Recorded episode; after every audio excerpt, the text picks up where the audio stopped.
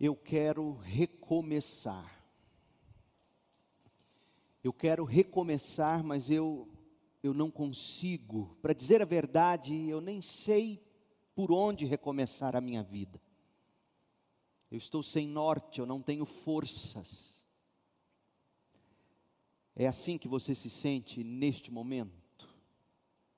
É possível que seja este o seu caso. Você quer recomeçar a vida, mas não sabe como, e mesmo que soubesse como recomeçá-la, você não teria forças. De tempos em tempos, todos nós nos pegamos neste tipo de situação, precisando recomeçar, precisando resetar a vida. Mas cadê o botão de reset? Como proceder? Onde achar força para recomeçar? O salmo de hoje é para quem caiu em si e está exausto, deprimido, ansioso, para quem está sem rumo, sem força, sem alegria, mas quer recomeçar. Nunca, nunca será demais, gente, dizer que os salmos não são simplesmente o registro da espiritualidade do Antigo Testamento. Os salmos são um guia para a vida cristã. Os salmos são um guia para as nossas emoções, para os nossos afetos, para a adoração dos cristãos. Os salmos nos dão um belo relato de como deve ser a nossa experiência cristã em face de toda e qualquer situação, na alegria ou na tristeza, na saúde ou na doença, na riqueza ou na pobreza, sempre haverá um salmo, pelo menos, para cada momento. Talvez por isso este seja o livro mais amado das Escrituras. E o salmo em tela, o salmo que lemos, é um salmo sobre recomeços, recomeços com Deus. Quem teve uma experiência de perdão com Deus, aquela experiência salvadora de perdão com Deus, sabe que essa experiência nunca será a última. A cada dia é um novo tempo e oportunidade de voltar para Deus, cantou Gerson Borges. E isto foi verdade na vida do salmista também. O que ele faz neste salmo é se lembrar de, de um perdão no passado. Ele pediu perdão. Lembrando de um recomeço no passado, ele, ele pediu um novo começo. Não, não que o salmista fosse sem vergonha, pecando toda hora para depois pedir perdão. É que na hora do sofrimento por culpa, afinal não há quem não peque. 1 de Reis 8, 46. Afinal, se, se afirmamos que não temos pecados, nós enganamos a nós mesmos e não vivemos na verdade. 1 de João 1, 8 na hora do sofrimento por culpa, o pecador sabe que arrependido, seu Deus é amoroso.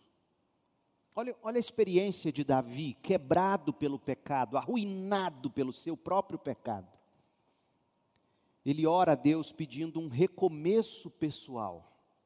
Salmo 51, leia comigo a partir do verso 10. Cria em mim, ó Deus, um coração puro renova dentro de mim um espírito firme. Não me expulses de tua presença e não retires de mim teu Santo Espírito. Restaura em mim a alegria de tua salvação e torna-me disposto a te obedecer. Então ensinarei teus caminhos aos rebeldes e eles voltarão a ti. Este era o anseio individual de Davi após sua queda no pecado ele queria recomeçar. E ele sabia que arrependido, Deus sempre o acolheria em amor. Esse mesmo anseio é expresso no Salmo 85. Volte lá no nosso Salmo. O Salmo 85, escrito pelos descendentes de Corá. Só que no Salmo 85, o que nós temos é um desejo de renovação ou de recomeço coletivo. É a nação inteira cantando o salmo de Corá. Olha o verso 4, Salmo 85, 4. Agora, ó Deus de nossa salvação, restaura-nos. Deixa de lado tua ira contra nós. Ficarás indignado conosco para sempre, prolongarás tua ira por todas as gerações. Não nos reanimarás para que o teu povo se alegre em ti. Mostra-nos o teu amor, Senhor, e conceda-nos, concede-nos a tua salvação. Veja que não nos é dito explicitamente a ocasião exata para a composição deste salmo. Mas a evidência, lendo o próprio salmo, se encaixa nos anos após o povo de Deus retornar a Jerusalém do exílio na Babilônia. Sendo este o caso, nós temos uma ilustração ideal do propósito do salmo: como recomeçar com Deus porque foi esta a experiência de Israel, uma vez solta do cativeiro na Babilônia e de volta a Jerusalém, eles tinham que recomeçar. Recomeçar depois do pecado, recomeçar depois da disciplina de Deus. Olhe para o salmo e veja que há um contraste entre os versículos iniciais, os versos 1, 2 e 3. Eles falam de bênção, eles falam de perdão, eles falam de restauração recentes do povo mas nos versículos de 4 a 7 nós temos uma oração que pede uma nova restauração. Desse modo, parece sim razoável datar o salmo ao período logo após o retorno dos judeus do cativeiro de 70 anos na Babilônia.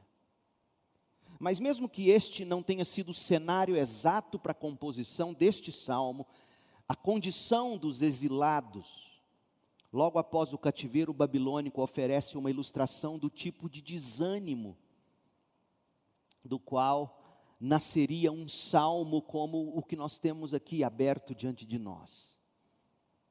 Os primeiros judeus que retornaram a Jerusalém após os anos de exílio babilônico, retornaram em resposta ao decreto de Ciro, o rei da Pérsia, que foi decretado em 538 a.C. O relato sobre isto está em Esdras, dos capítulos 1 ao 6. Os profetas Ageu e Zacarias nos contam que, uma vez de volta ao lar, as fundações do templo foram lançadas imediatamente pelo povo. E o templo em si foi terminado entre 520 e 515 antes de Cristo, ou seja, 23 anos mais tarde desde a chegada deles em Jerusalém após o decreto que permitia com que eles voltassem para a terra natal, desde o dia em que pisaram em Jerusalém de volta do cativeiro, 23 anos mais tarde seria terminado o templo. E isto com muito custo, debaixo de muita exortação profética, para que eles se mantivessem fiéis, para que eles continuassem dizimando, para que eles continuassem ofertando, para que eles continuassem trabalhando pela reconstrução. Os judeus também tentaram reconstruir os muros da cidade. Tudo estava sendo muito difícil, o trabalho era, era gigantesco. E as obras foram abandonadas, provavelmente depois que seus inimigos destruíram o pequeno trabalho de reconstrução que havia sido feito. E aí você deve se recordar de Neemias capítulo 1, quando Anani vai a Neemias e lhe diz o seguinte sobre o estado no qual se encontrava aquele povo. Neemias 1, verso 3. As coisas não vão bem para os que regressaram à província de Judá. Eles estão passando por dificuldades e humilhações. O muro de Jerusalém foi derrubado e suas portas foram destruídas pelo fogo.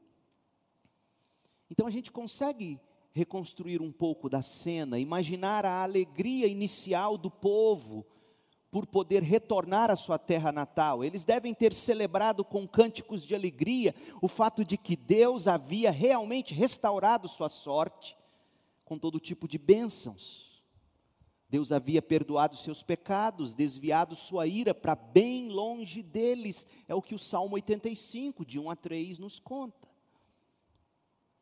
O problema foi que quando esses primeiros alegres recomeços, porque é sempre assim, os pequenos alegres recomeços, eles, eles começaram a fracassar em virtude de tanto trabalho, pesado trabalho, perseguição ferrenha, o empenho para a reconstrução da cidade e da nação, então cessou. O desânimo e até mesmo o desespero se instalaram naquela gente. E o riso deu lugar ao choro. O ânimo foi vencido pela apatia. Essa história está também contada no Salmo 126. O que o povo de Deus faz em tais circunstâncias? como o povo de Deus procede em seus recomeços. O que se faz quando se quer recomeçar, mas não se tem forças? Esta será a resposta que nós vamos achar no Salmo 85: como recomeçar com Deus. Se o retorno do exílio babilônico é o verdadeiro cenário histórico do Salmo, e como nós vimos, parece que foi, tudo indica e, a gente sabe disso pelas semelhanças entre o Salmo 85, a linguagem do Salmo 85 e o Salmo 126, as semelhanças são enormes. Portanto, nós sabemos pela história que Deus respondeu à oração deste salmo quando envia Neemias para reconstruir os muros, para reerguer a nação e elevar o povo a novos níveis de espiritualidade, de alegria em Deus. Então, passemos ao exame deste Salmo 85. Cada salmo tem se provado ser uma, uma, uma joia rara de ensinamento. Nós vamos dar uma olhada em dicas ou passos pelos quais os cristãos desanimados, talvez você, como eles podem ser elevados do abatimento ou do desânimo espiritual a novos níveis de alegria no Senhor e, e de força para prosseguir. E como nós estamos precisando disso nos dias em que estamos vivendo. Onde o nosso governador acha por bem publicar áudios de pessoas dando seus últimos suspiros de vida em agonia, porque morrer sempre será agonizante. Sempre, em qualquer circunstância, será agonizante morrer e ele postando áudio da pessoa morrendo com falta de ar, para isso impor medo na população. Meu Deus, a que ponto nós chegamos? A que ponto um ministério público nessa hora tinha que agir, algum promotor de justiça, em nome de Jesus, intervenha nisso. Está no popular, para quem quiser ouvir, não queira ouvir. Não é assim que nós vamos dar esperança. Não é assim que nós vamos ensinar a população, o povo a recomeçar. Nós vamos caminhar pelo salmo em três etapas e nós vamos buscar respostas à pergunta: como obter força para recomeçar? Como? Em primeiro lugar, nós vamos ver que você precisa recordar das misericórdias de Deus no passado versos de 1 a 3. Segundo lugar, você tem que recorrer a Deus em oração pelo presente, versos 4 a 7. E terceiro lugar, você tem que se reanimar com as promessas de Deus para o futuro, de 8 a 13. Essa é sempre a dinâmica. Recordar das misericórdias de Deus no passado, recorrer a Deus em oração pelo presente e se reanimar com as promessas de Deus para o futuro. Vamos, vamos ao primeiro passo. Recorde das misericórdias de Deus no passado. Salmo 85, de 1 a 3. Gente, quando a vida se torna turbulenta, como este momento em que a gente está vivendo, ou nós nos abatemos e perdemos a força para prosseguir, seja qual for o caso, a vida turbulenta ou não tão turbulenta, mas de algum modo você se abateu e você perdeu a força para prosseguir. O que você deve fazer? Em primeiro lugar, é bom olhar para trás para ver como era antes de as coisas começarem a dar errado. Ou olhar para trás e ver como Deus conduziu a história noutros períodos. E foi isso que fizeram os filhos de Corá. Eles eram descendentes daquela escola de poesia e de música que originalmente foi criada por Davi. Os filhos de Corá, de um modo muito artístico, poético, olharam para o passado e recordaram as misericórdias de Deus e fez o povo se relembrar disso. Deus havia provado o seu amor pelo seu povo quando restaurou esse povo da Babilônia, ou libertou eles da Babilônia. A gente lê no verso 1 o Senhor abençoou a terra e restaurou a condição de Israel. Essa é a mesma frase no Salmo 126, verso 1, quando o Senhor restaurou a sorte de Sião, ou quando o Senhor trouxe os exilados da Babilônia de volta a Sião. Deus os havia mandado para o cativeiro. Deus mesmo os mandou para o cativeiro. Deus mesmo é quem manda uma pandemia como essa. Você não precisa ter dúvidas disso. Deus os havia mandado para o cativeiro, porque estava irado com a apostasia deles. Então, o fato de tê-los trazido de volta depois de 70 anos significava que Deus os havia perdoado a culpa deles e cobrido todos eles pelo sangue do perdão, verso 2. A palavra cobrir, que a gente lê no verso 2 do Salmo 85, se refere ao sangue que era aspergido sobre a tampa de ouro da expiação, ou o propiciatório da arca, lá em Êxodo 25, 17. Sangue este que propiciava ou desviava a ira de Deus, em vez de cair sobre o povo, caía sobre o sacrifício. Leia de novo Salmo 85, versos 1 e 2. Senhor, abençoaste a tua terra, restauraste a condição de Israel. Ou seja, trouxe Israel de volta. Por quê? Porque perdoou a culpa do teu povo, cobriu todos os seus pecados com o sangue da aliança. E aí note que no final do verso 2 tem a palavrinha selar, interlúdio, pausa, e ela cabe aqui, porque é a forma de, o salmista dizer para nós: para e reflita sobre o que você leu. O Senhor abençoou a terra. Como?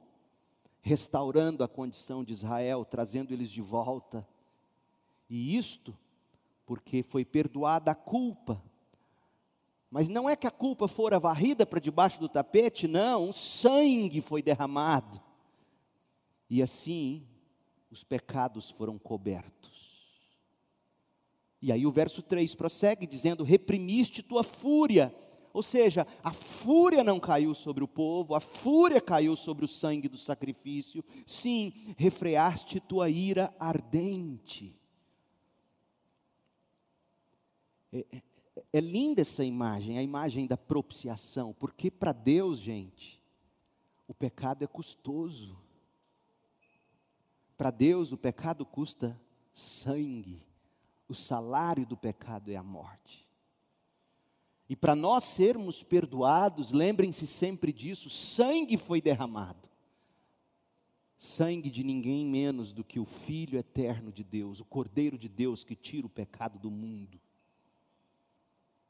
Então aqui o salmista está nos ensinando que é bom olhar para o passado e recordar dos grandes atos de misericórdia de Deus na história do povo e, e na nossa própria história. Sobretudo, olhar para o passado e lembrar da obra de Cristo, que serviu como Cordeiro de Deus que tira o pecado do mundo, que serviu de propiciação para absorver sobre Ele mesmo, Cristo, a ira, a fúria de Deus que todos nós merecíamos.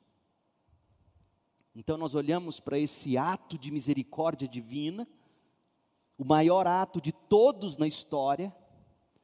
E, e, todos os meses fizemos isto hoje de manhã.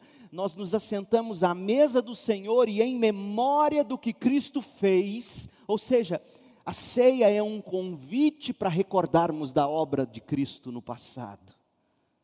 Celebrarmos Cristo, celebrarmos o Cristo pela obra vicária, pela obra substitutiva, onde você se recorda do Calvário? Trevas pairou sobre Cristo. Deus não habita com o pecado. E o peso daquilo tudo foi tão enorme que ele, homem e Deus, ele, ele clama e diz: Senhor, Deus meu, por que me desamparaste?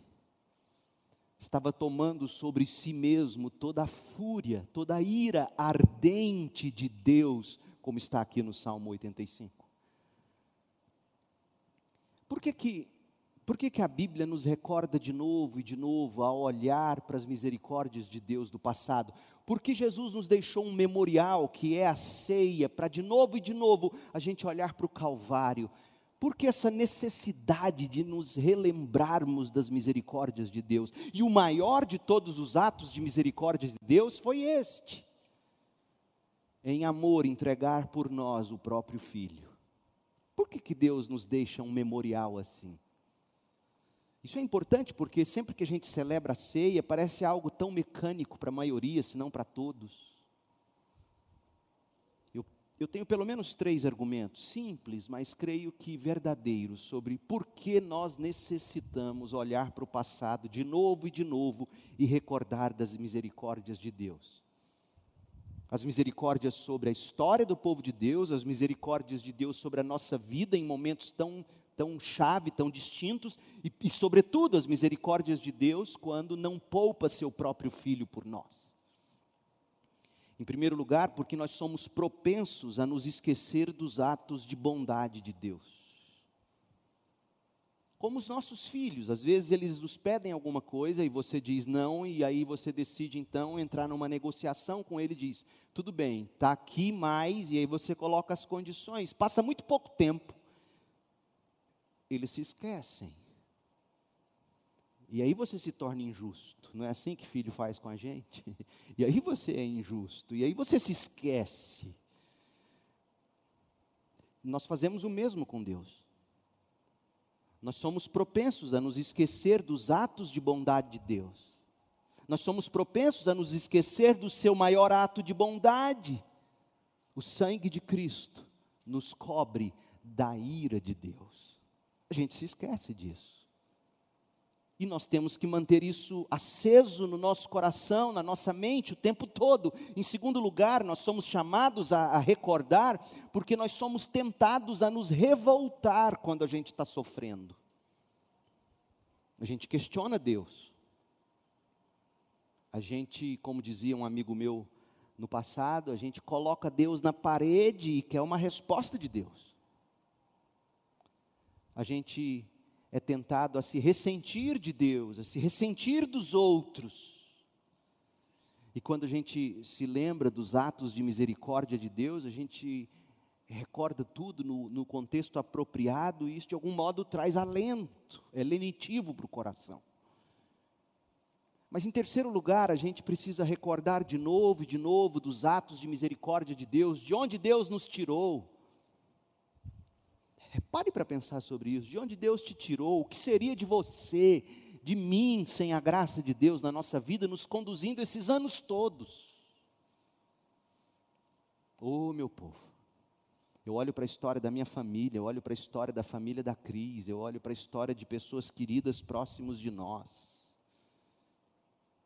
E vejo cada rumo e vejo cada consequência, e a única conclusão que de novo e de novo eu e a Cris chegamos, sempre é a mesma, não fosse a misericórdia de Deus na nossa vida. A gente precisa fazer como o Salmo 85 nos recomenda fazer. Nós precisamos recordar para manter ardente a chama do louvor no nosso coração, em terceiro lugar. Oh Deus, obrigado. Olha, olha de onde o Senhor me tirou, olha o que o Senhor fez por mim, olha, olha a obra de Cristo, eu não merecia, porque eu, Senhor. Nós precisamos recordar das misericórdias de Deus no passado, sobretudo, porque por mais reconfortante que isso seja, deixa sempre espaço para perplexidade por causa da situação sofrida do presente. Se Deus nos ama e já fez tanto por nós, por que, que eu não tenho força para prosseguir ou recomeçar? Geral, isso pode acontecer também quando você se recorda das misericórdias de Deus. Mas Deus já fez tanto por mim, por que, que eu não consigo forças para recomeçar? E isso nos leva ao próximo trecho do salmo. Porque o salmista humano que era, ele entendia essa lógica, essa mecânica do coração. Mas antes de lermos os versos 4 a 7, leiamos de novo 1 a 3 para você criar o contexto para o próximo verso. Salmo 85, de 1 a 3. Senhor, o Senhor abençoou a sua terra. Ele está relembrando, ele está recordando. Na verdade, a bênção veio na forma de restauração. O Senhor, nos, o Senhor nos restituiu a terra. O Senhor restaurou o nosso estado de, de miséria. Éramos escravos, agora estamos de volta a Jerusalém. O Senhor restaurou a nossa condição, e isso foi possível, verso 2, porque o Senhor perdoou a culpa do teu povo, ou seja, a restauração de Deus é custosa, custa sangue que cobre todos os pecados. E sabe o que significa para Deus perdoar? Verso 3: Reprimiste tua fúria Deus se ira contra o pecado. Sim, refreaste tua ira ardente. Ele se recorda disso? De algum modo isso alegra o coração, de algum modo isso encanta o louvor, de algum modo isso ajuda o salmista a não cair na autopiedade, pobre de mim, coitado de mim. Mas o salmista conhece o perigo. Ele sabe que em algum momento, ao recordarmos de tanto que Deus fez, a gente para e pensa: e por que não de novo? E por que não agora? E aí vem o segundo ensino: recorra a Deus em oração pelo presente. Diante de tudo que Deus fez, versos de 1 a 3, como, como eles interpretariam o presente, o estado do presente deles? Até porque o estado presente era caótico, eles tentaram reconstruir os muros e, e os inimigos destruíram, eles não tinham forças para recomeçar. Parecia que o descontentamento de Deus com o povo continuava, parece que a ira de Deus se prolongava. Não é assim que a gente se sente? Tudo bem, eu sei, eu sou grato a Deus por tudo que Deus já fez por mim, especialmente pelo que Deus fez em Cristo, mas olha, eu olho para a minha vida e parece que está tudo do mesmo jeito, a ira de Deus permanece sobre mim. Esse é o dilema do salmista, verso 4. Agora, ó Deus de nossa salvação, ele está baseado no que Deus fez, na salvação do Senhor. Restaura-nos restaura-nos de novo. Deixa de lado tua ira contra nós, ficarás indignado conosco para sempre, prolongarás tua ira por todas as gerações, não nos reanimarás para que o teu povo se alegre em ti. Mostra-nos teu amor, Senhor, e concede-nos a tua salvação. Sim, meu povo, há momentos em que o nosso pecado nos causa a sensação de que Deus continua irado, indignado e distante. É isso que está acontecendo aqui. É a sensação de que Deus continua irado, indignado e, e distante. E é nessas horas que nós mais devemos orar. Porque o salmista está nos fazendo entender que isso é apenas o efeito do pecado não é a realidade. Porque nós conhecemos pelas Escrituras que nada nos separa ou nos separará do amor de Deus por nós em Jesus Cristo, nem os nossos pecados. Absolutamente nada. Nestas horas, portanto, nós não podemos deixar o acusador apagar aquela fagulha de fé. Ore, Ore, mesmo que você leve a Deus o ressentimento ou a sua percepção, porque é isso que o salmista está fazendo. Ele está levando a percepção dele, Senhor, parece que o Senhor continua irado. Nós queremos alegria no Senhor, mostra-nos teu amor. Conhecemos Ele pelas histórias do passado, mas agora a gente não sente. Não é assim? Não é assim, meu povo. Quando se ora por um filho, quando você ora pelas suas circunstâncias. 1 de João, a gente, a gente vê que a maneira como a gente tem que lutar e travar essa batalha em oração. Olha o que 1 de João 1, de 8 a 10 vai nos dizer. O fato, o fato de Deus ter nos restaurado não, nos, não significa que nós nos tornamos perfeitos. Nós ainda somos pecadores. E sabe qual é um dos grandes efeitos do pecado? Eu estava conversando isso ontem com algumas pessoas. Sabe qual é o grande efeito do pecado na sua vida, na minha vida? A gente não sente Deus.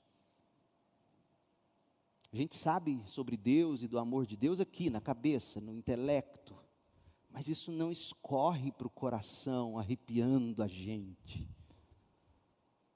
É isso que o salmista está pedindo. Mostra o teu amor para nós, mostra, nós queremos alegria no Senhor. O Senhor continua irado, parece que o Senhor está, porque eu não, eu não sinto o seu amor.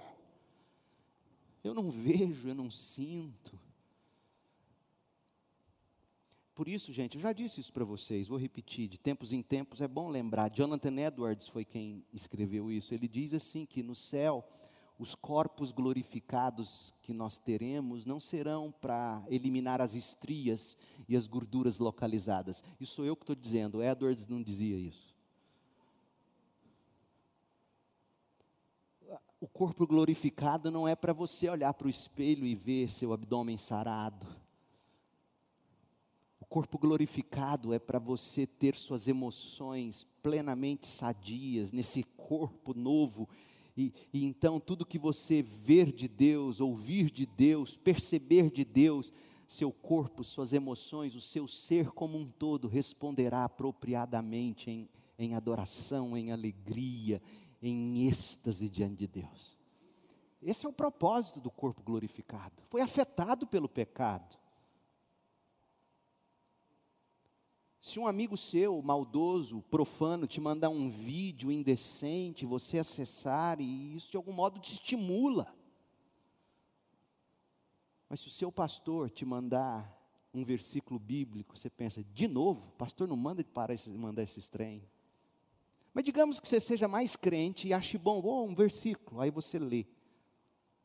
Aquilo não te causa o mesmo impacto que uma imagem indecente ou a imagem de um produto que você tanto cobiça? O que está acontecendo aí no seu coração? O que está acontecendo aí no seu corpo? Os efeitos do pecado roubam de você o gosto por Deus roubam de você a capacidade de pegar tudo aquilo que você se recorda do que Deus fez em Cristo, trazer para o presente e, e, e, se regozijar, e você então traz isso e você faz como salmista, você continua se achando debaixo da ira de Deus. Está tudo errado. Então, essa é a primeira maneira que te faz achar que, primeira razão pela qual você acha que Deus continua irado, indignado, você não sente as coisas apropriadamente. Mas a segunda razão, eu penso, é que os nossos valores estão tão distorcidos, que a gente mede o amor e a ação de Deus por nós tão somente em termos materiais. Israel olhava ao redor e via as lavouras ainda sem frutos, as casas por construir, os templos, o templo em ruínas, os muros caídos no chão. Eles não viam materialmente, eles não conseguiam quantificar o progresso, e aí eles achavam, Deus continua irado, e é assim que a gente mede Deus. Eu continuo ganhando pouco, continuo não conseguindo pagar minhas contas, continuo não tendo a saúde desejada, continuo sem ver os problemas lá em casa resolvidos, e aí eu acho que é Deus ainda irado, pesando sobre mim. E aí o salmista está então nos ensinando a combater essas questões, nosso sistema de valores equivocado, nossas emoções e corpos afetados pelo pecado. Ele ora, ele vai a Deus, ele leva a Deus e ele diz o que a gente tem que pedir de Deus. Duas coisas. Deus, alegria em ti, é isso, é só isso que eu quero. Eu quero ter a alegria da salvação de novo, a alegria de saber que eu tenho um Deus. Qual foi a última vez que você pediu somente isso, o que já é tudo? Ó oh Deus, o que eu quero esta semana é alegria em Ti. que eu quero essa semana é que o Senhor revele o seu amor de um modo tão apaixonante para mim, que me encante a ponto de que o pecado não oferecerá nenhum risco, a tentação será passageira. Mas essas coisas a gente vence, a gente conquista em oração, jovem. Em alguns casos, em jejum em jejum de comida, de bebida, se você conseguir, em jejum e dizendo: Deus, eu abro mão de comer, eu abro mão de beber, mas eu quero que os meus apetites sejam para o Senhor e para nada mais. Ah, não, mas nós somos batistas, é radical falar disso, é soa pentecostal. Mas onde você tem encontrado alegria? Sua alegria não é Deus, sua alegria é enquanto Deus te dá o dinheiro que você tem para comprar aquele novo produto, ou dispositivo, ou roupa, ou sapato, ou perfume, ou, ou carro, ou casa. É, então você mede Deus assim. E sua alegria não é em Deus, sua alegria é no que Deus te dá. Você torna o que Deus pode te dar, ou até te dar, num ídolo.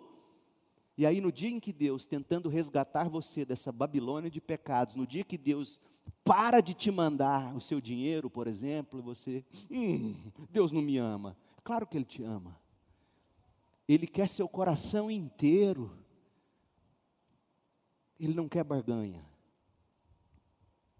Qual foi a última vez que você parou e disse: Deus, eu, eu quero alegria em Ti? Eu quero provar do Teu amor de um modo que o pecado não me afete. É assim que a gente recomeça. 1 de João 1, de 8 a 10, diz que se afirmamos que não temos pecado, nós enganamos a nós mesmos e não vivemos na verdade. Mas se confessamos os nossos pecados, Deus é fiel e justo para perdoar nossos pecados e nos purificar de toda injustiça. Se afirmamos que não pecamos, chamamos Deus de mentiroso e mostramos que não há em nós lugar para a Sua palavra. Nós somos pecadores, meu povo, e a maior prova do nosso pecado é que Deus não é a nossa maior delícia. Você tem mais medo de Covid, você tem mais medo de. Vou reformular isso. É, não, eu não tenho medo de morrer, eu tenho medo de sofrer. A morte, o sofrimento se tornou seu Deus, porque aquilo que você mais teme é Deus para você. Nós somos pecadores de verdade, porque lá no fundo do coração o que a gente mais quer é dinheiro no banco, prateleira cheia de comida, roupa, carro, casa e conforto. Nada contra essas coisas necessariamente, precisamos delas para viver. Mas não é isso que a gente mais quer. O que você mais sonha para um filho seu? Que ele entre na universidade, que ele conquiste um bom emprego, e aí você treina seu filho a vida inteira para passar na melhor universidade, de preferência federal.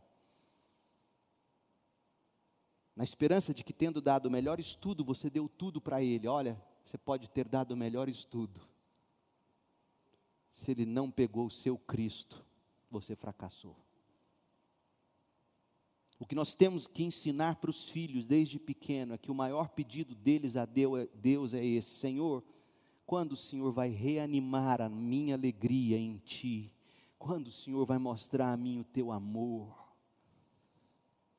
Essa é a maior herança. Mas aí seu filho te vê mais no Zap Zap, no Instagram, do que com a Bíblia. Eu já contei essa história para vocês do Samuel. Desculpa, o homem já está até namorando. Não é para ficar abraçando a namorada, não, hein, moço, está no culto. Veja, eu era, ele era pequenininho e eu estudando lá em Campinas, preparando o sermão. Ele me via com a Bíblia o tempo todo.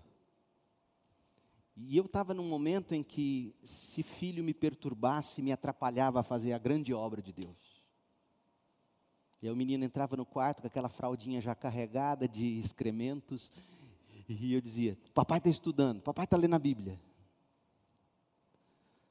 Um dia ele entrou com a Bíbliazinha dele, infantil, ilustrada, sentou do meu lado. Papai, lê comigo. Já que você está lendo a Bíblia, lê comigo. Isso, isso me ensinou duas coisas. Primeiro, que eu deveria dar mais tempo para ele. Mas me ensinou algo tão importante que eu sabia de ouvir falar, mas naquele dia meus olhos viram. O seu filho aprende muito mais observando você do que você dizendo para ele. Vai ler a Bíblia, menino, e você não lê. Ele nem vê. Vai fazer isso, menino, e você não faz. Seu filho tem que te ver de joelhos ou de algum modo clamando a Deus: Deus, até quando? Restaura a alegria em ti, revela o teu amor a mim. E, e, João está dizendo: nosso maior pecado é dizer que a gente está bem. Não, eu estou bem, eu não tenho pecado. Como não tem? Seu coração deseja tudo menos Deus. 1 de João 2, João continua, verso 1. Meus filhinhos, escrevo-lhes estas coisas para que vocês não pequem. Ou seja, a gente vai conhecer o pecado e a gente vai conseguir forças para não pecar lendo aquilo que foi escrito. É isso que João está dizendo. Meus filhinhos, escrevo-lhes estas coisas para que vocês não pequem para vocês saberem o que não devem fazer e para vocês obterem forças para não pecar, só há um jeito: lendo o que foi escrito. Se, contudo, alguém pecar, temos um advogado que defende nossa causa diante do Pai, Jesus Cristo, aquele que é justo. Ele mesmo é o sacrifício para o perdão dos nossos pecados, e não apenas de nossos pecados, mas dos pecados de todo o mundo. Então parece-nos que o que nós lemos no Salmo 85, de 4 a 7, seja a resposta do povo, de uma forma poética, pela pena do, do salmista. É uma resposta do povo à pregação do profeta Ageu. E quem conhece o livro do profeta Ageu sabe que Ageu repreendeu o povo para que o povo voltasse ao trabalho de Deus, porque o povo tinha abandonado o trabalho do templo em função do trabalho de suas próprias casas. Eles diziam: não, temos muito o que fazer lá em casa primeiro, temos que reconstruir nossas casas. E eles estavam negligenciando o trabalho de Deus, eles estavam negando o dízimo de Deus, eles estavam negando as ofertas a Deus, e por tudo aquilo, Deus estava retendo deles as chuvas. Leia Ageu capítulo 1. Não estava chovendo, e se não chovia, não tinha colheita, e se não tinha colheita, não tinha comida. E por isso eles estão orando no salmo: Senhor, vai continuar irado conosco, até que, que dá uma luz. Olha, é porque nós não temos a tua alegria, porque nós não experimentamos o teu amor, então nos dê isso de novo. E a gente aprende pelo profeta Ageu, capítulo 1, de 12 em diante, que o ânimo só tomou conta do povo de novo quando, uma vez tendo eles ouvido, eles praticaram a palavra de Deus pregada por intermédio de Ageu. O Salmo 85, de 4 a 7, nos revela que o povo ficou convicto no coração de que haviam feito dos problemas pessoais deles uma desculpa para negligenciar o Senhor. Quantas vezes você já fez isso? A gente faz isso toda hora. Nossos problemas pessoais a gente negligencia o Senhor. Eu vejo isso direto. O cara vai até bem na igreja, a menina, aí começa a nascer os filhos e eles somem. Eram tão envolvidos, eles eram tão ativos. Não, nós temos os nossos problemas para resolver primeiro. E como problemas nunca acabam, é provável que eles nunca voltem. Então Ageu o profeta prega, diz: Olha, o que vocês precisam fazer é priorizar Deus de novo. E agora eles pedem a Deus para Deus reanimá-los. É isso que eles querem. Queremos ter de novo a alegria no Senhor, queremos provar de novo do amor do Senhor. Não para simplesmente a ira do Senhor ir embora, a chuva cair de novo, a gente comer bem. Não, é porque nós queremos ver o Senhor e queremos nos alegrar no Senhor. Aquele a quem eles clamam é o Senhor, cujo amor demonstrado por eles ao torná-los um povo da descendência de Abraão, o mesmo Deus que os chamou e os construiu em Abraão, os libertou da escravidão, tanto no Egito como na Babilônia. É o Deus da aliança deles. E os salvaria de novo, tantas vezes quantas houvesse arrependimento genuíno e fé salvadora. E Ele faz o mesmo comigo e com você. Portanto, recorra a Deus em oração pelo seu presente e recorra a Deus com a seguinte promessa, Romanos 8, 32. Se Deus não poupou nem mesmo seu próprio filho, mas o entregou por todos nós, acaso não nos dará todas as outras coisas? Quais outras coisas? Todas as outras coisas necessárias para nossa santificação e glorificação. Ore a Deus pelo seu presente e peça em primeiro lugar a alegria em Deus, o amor de Deus no seu coração. E por último, reanime-se com as promessas de Deus para o futuro.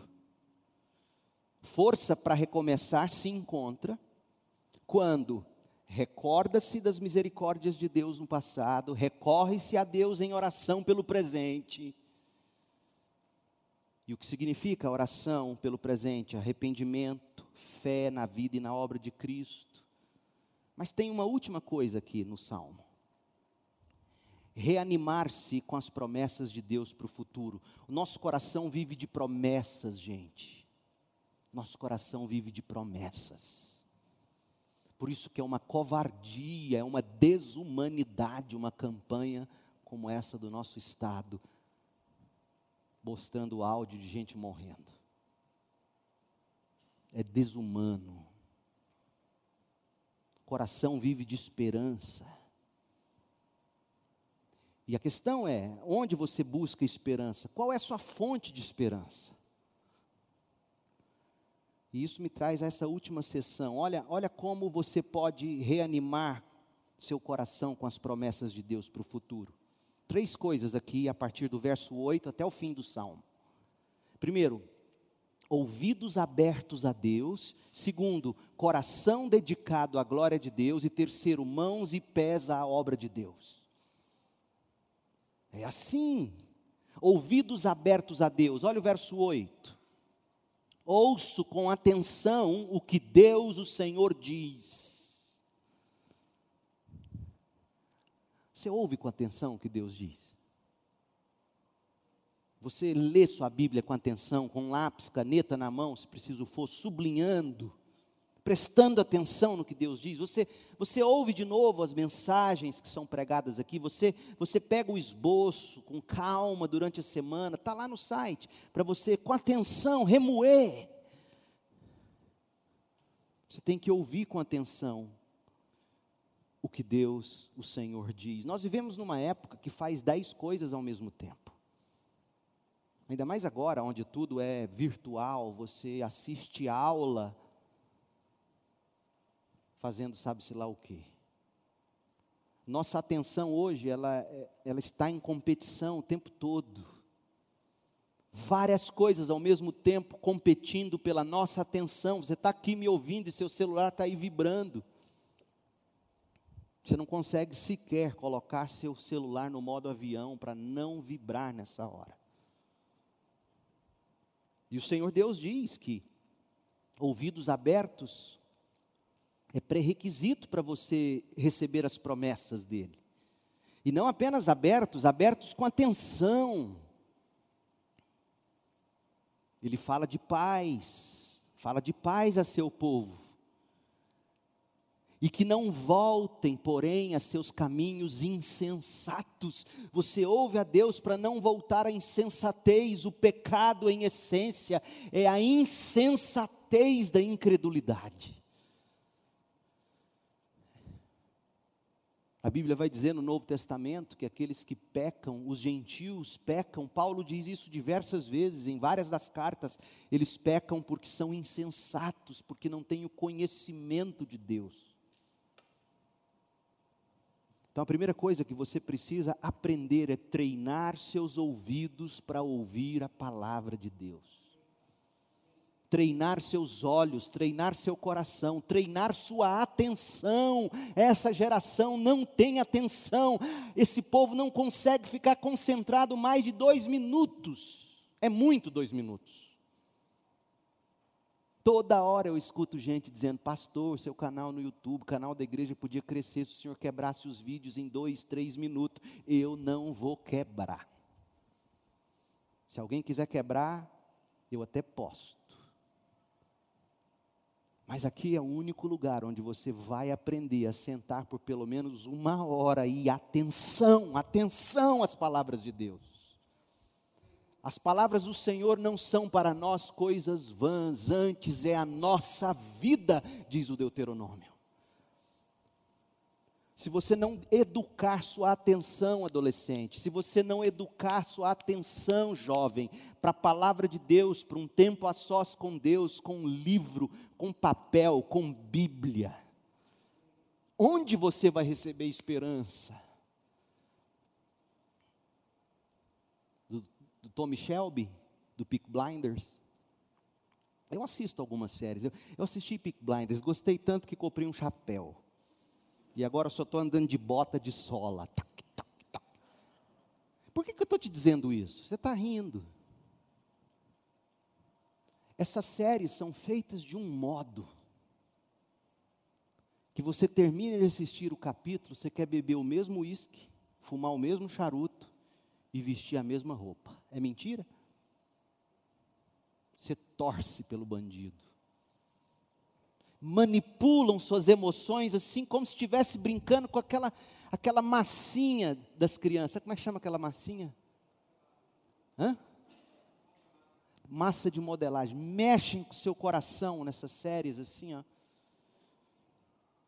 Você está ouvindo o quê? Aí você termina a série, você taca o fone no ouvido e começa a ouvir sua playlist do Spotify.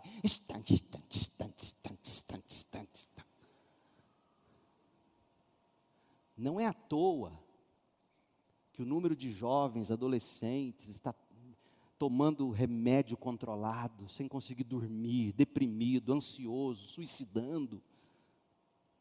A atenção não está treinada para ouvir Deus. Tantas coisas competindo pela sua atenção e você se entregando de bandeja. Acorda, moçada. Arrume pelo menos uma hora do seu dia. Você vai pegar seu celular, vai guardar ele lá na cozinha, vai sentar no seu quarto em silêncio. E eu já posso ver alguns de vocês tremendo em abstinência. Por não conseguir sentar e ouvir com atenção o que Deus, o Senhor, diz, pois Ele fala de paz ao seu povo fiel. Para que você não volte aos seus caminhos insensatos. Quanta gente insensata, quanta gente vendida a séries Tempo atrás, um virou para mim, pastor, você assistiu lá aquela série do Netflix sobre a rede? Eu falei, eu vi até a metade, porque não, manipulo o tempo todo, é claro para mim. Você quer aprender o que está acontecendo, jovem? Eu vou te dar uma tarefa de casa. Eu comecei ontem. Vá ler um bom livro. Sabe um bom livro para você entender o que está acontecendo? George Orwell, 1984. Vai ler. Não é ler o review no YouTube, não. Esquece o review. Leia a Bíblia e leia 1984, George Orwell. Vai ler o Big Brother, o grande irmão. Vai ouvir, vai, põe sua cabeça para pensar, peça a graça de Deus para você saber ler o que está acontecendo quando o seu governador chega lá no popular e, e coloca um áudio do homem morrendo asfixiado. Vai ler, o livro foi escrito em 1949. Sai um pouco da. Não, não, eu vou ver a série que foi baseada no livro. Estraga o livro, a série. Eu sei, estraga o livro. Vá ler, vá treinar sua atenção. O diabo sabe o que está fazendo quando pega essa geração e tira dela a atenção. E brigam com os pastores. Não, pastor, o senhor não pode pegar difícil senão as crianças não entendem. Então você ensina ela quando chegar em casa. Mas alguém tem que falar.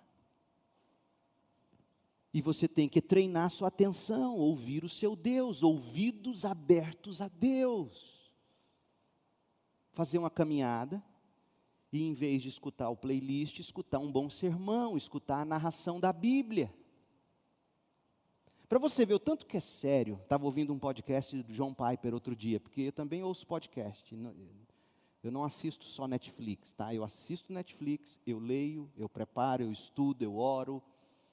Quem trabalha perto de mim sabe o quanto. Mas eu estava ouvindo John Piper e um caminhoneiro fez uma pergunta para ele sobre o fato de ele poder ouvir a Bíblia narrada, já que ele dirige o tempo todo e não tem tanto tempo para ler o papel ou o texto. John Piper falou: não, não tem problema, mas.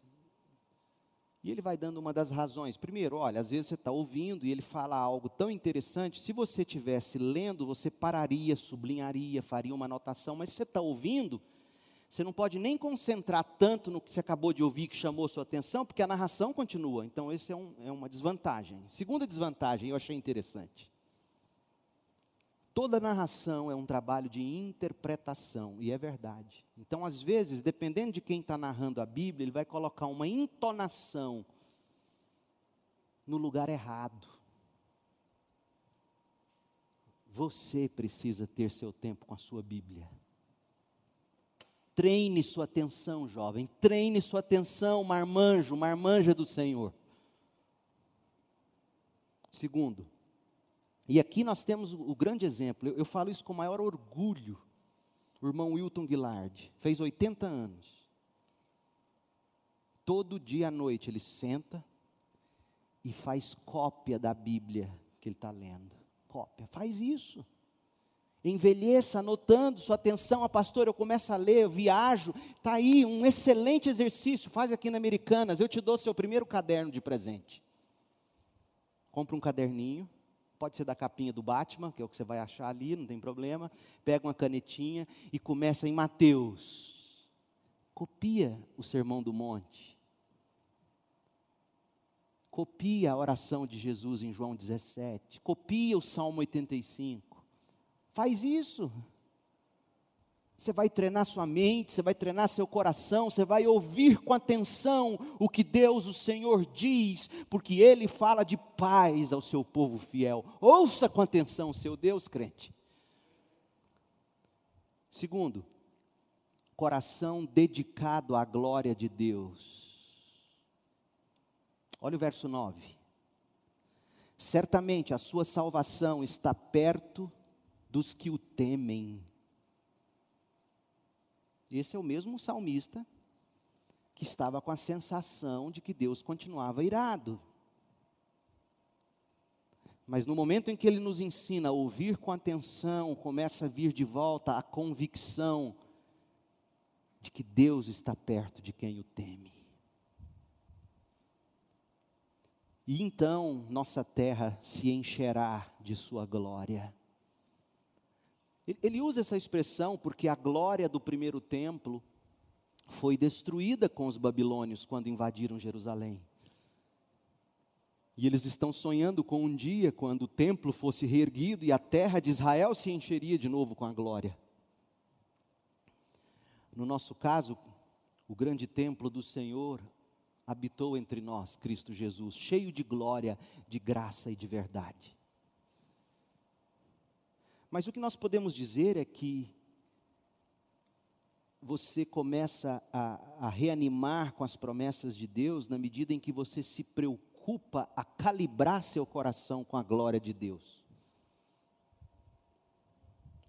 Tem muito crente igual Sansão, achando que ainda está com Deus, e quando acorda dos prazeres de Dalila, e vai reagir contra os filisteus, descobrem para sua própria desgraça, foi-se a glória do Senhor da vida de Sansão.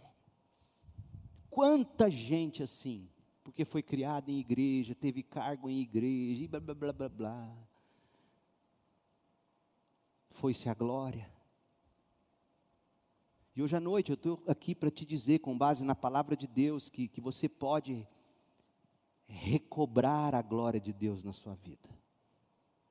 Habite em vós ricamente a palavra de Deus. Encha-se do Espírito de Deus. A salvação do Senhor está perto de, dos que o temem.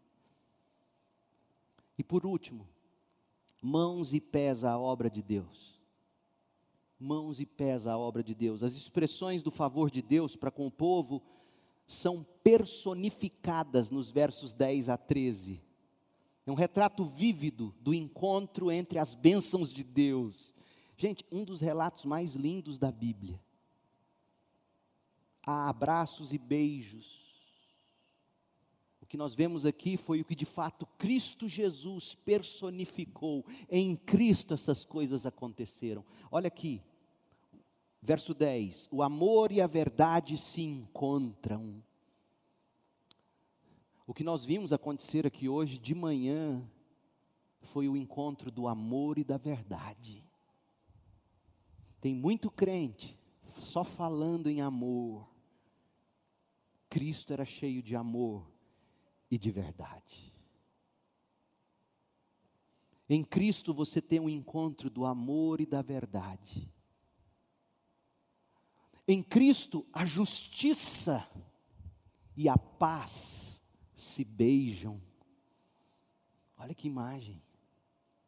A verdade brota da terra e a justiça sorri dos céus. Sim, o Senhor dará suas bênçãos, nossa terra produzirá uma farta colheita.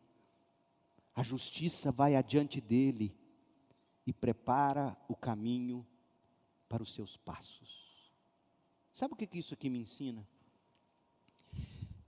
Se esse é o nosso Deus, se esse é o nosso Cristo e Salvador, esse tem que ser cada crente. Na sua vida, na minha vida, nós temos que ver acontecer o casamento do amor e da verdade, da justiça e da paz. É isso que a gente tem que promover. Amor e verdade devem se encontrar na nossa vida, justiça e paz devem se beijar no nosso proceder, verdade deve brotar de nós e justiça deve sorrir através de nós, nos nossos lábios que falam do Evangelho. Todas essas bênçãos descrevem o reino de Deus no final.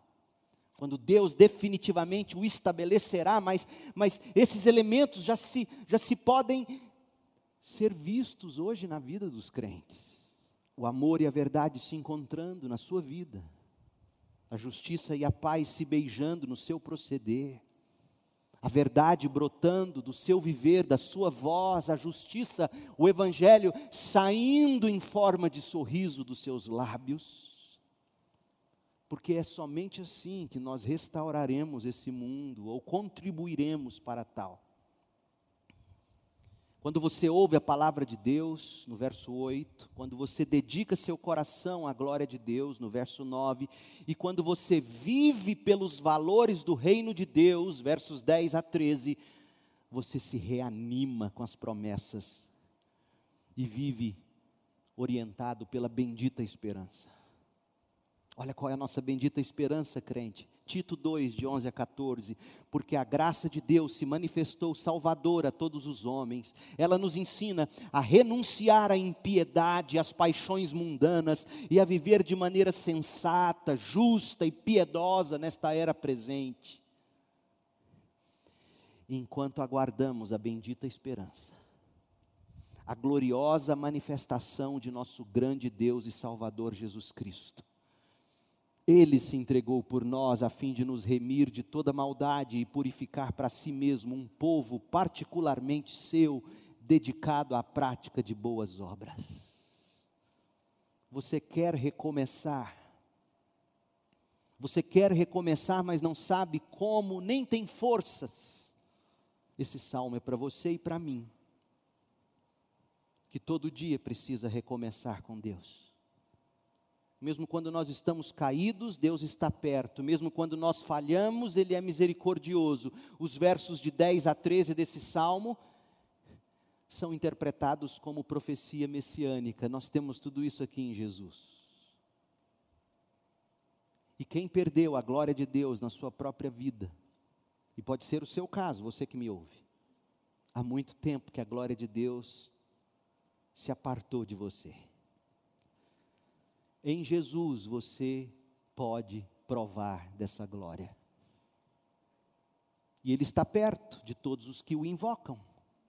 Ele é socorro, ele é auxílio. Hebreus 4, 14. Visto, portanto, que temos um grande sumo sacerdote que, se, que entrou no céu, Jesus, o Filho de Deus, apeguemos-nos firmemente àquilo em que cremos. Nosso sumo sacerdote entende as nossas fraquezas, Jesus entende as fraquezas pois enfrentou as mesmas tentações, os mesmos testes que nós, mas não pecou.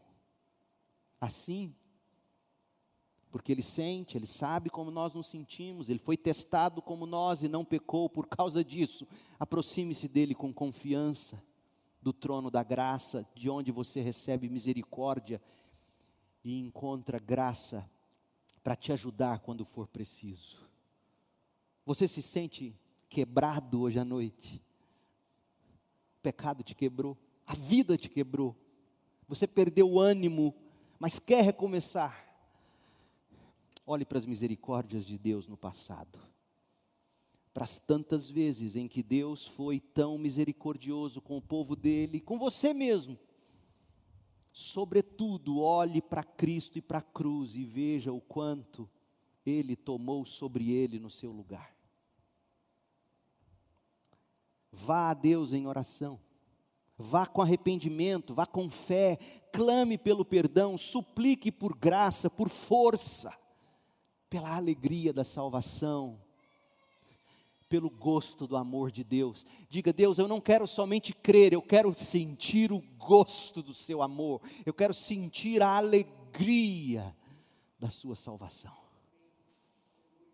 É assim que a gente ora crente. Deus, eu não quero só doutrina, eu não quero só a verdade, eu quero um coração radiante. Do mesmo jeito que foi bom ver o Atlético ganhar ontem, melhor do que isso. Ouça a palavra de Deus, aqueça o coração nas promessas de Deus, coloque mãos e pés à obra de Deus. Que Deus te abençoe, meu povo e que você aproveite esse tempo de reclusão para reeducar sua atenção, para ouvir Deus, para ler a palavra de Deus, para beber de Deus. Ó Deus, em nome de Jesus, dá-nos força para recomeçar. A cada manhã é um recomeço. Às vezes acordamos e seguimos como se tivéssemos em nós mesmos força. Tolos nós somos tantas vezes. Às vezes nós acordamos e, e não sentimos o menor desejo de sair da cama, como nós precisamos do Senhor. Ó Deus, dá-nos força para recomeçar, dá-nos Cristo, dá-nos a lembrança do Calvário, dá-nos a fé na esperança de que Cristo em breve rasgará os céus e virá nos buscar. Ó Deus, dá-nos um coração atento, um ouvido atento, uma mente atenta à tua palavra, às tuas promessas. Nós oramos, ó Deus confiantes, pedindo que a graça do Senhor Jesus Cristo, o amor de Deus o Pai, a comunhão e as consolações do Espírito estejam sobre os crentes nessa diáspora, nessa dispersão, neste tempo sombrio, hoje e para sempre. Amém.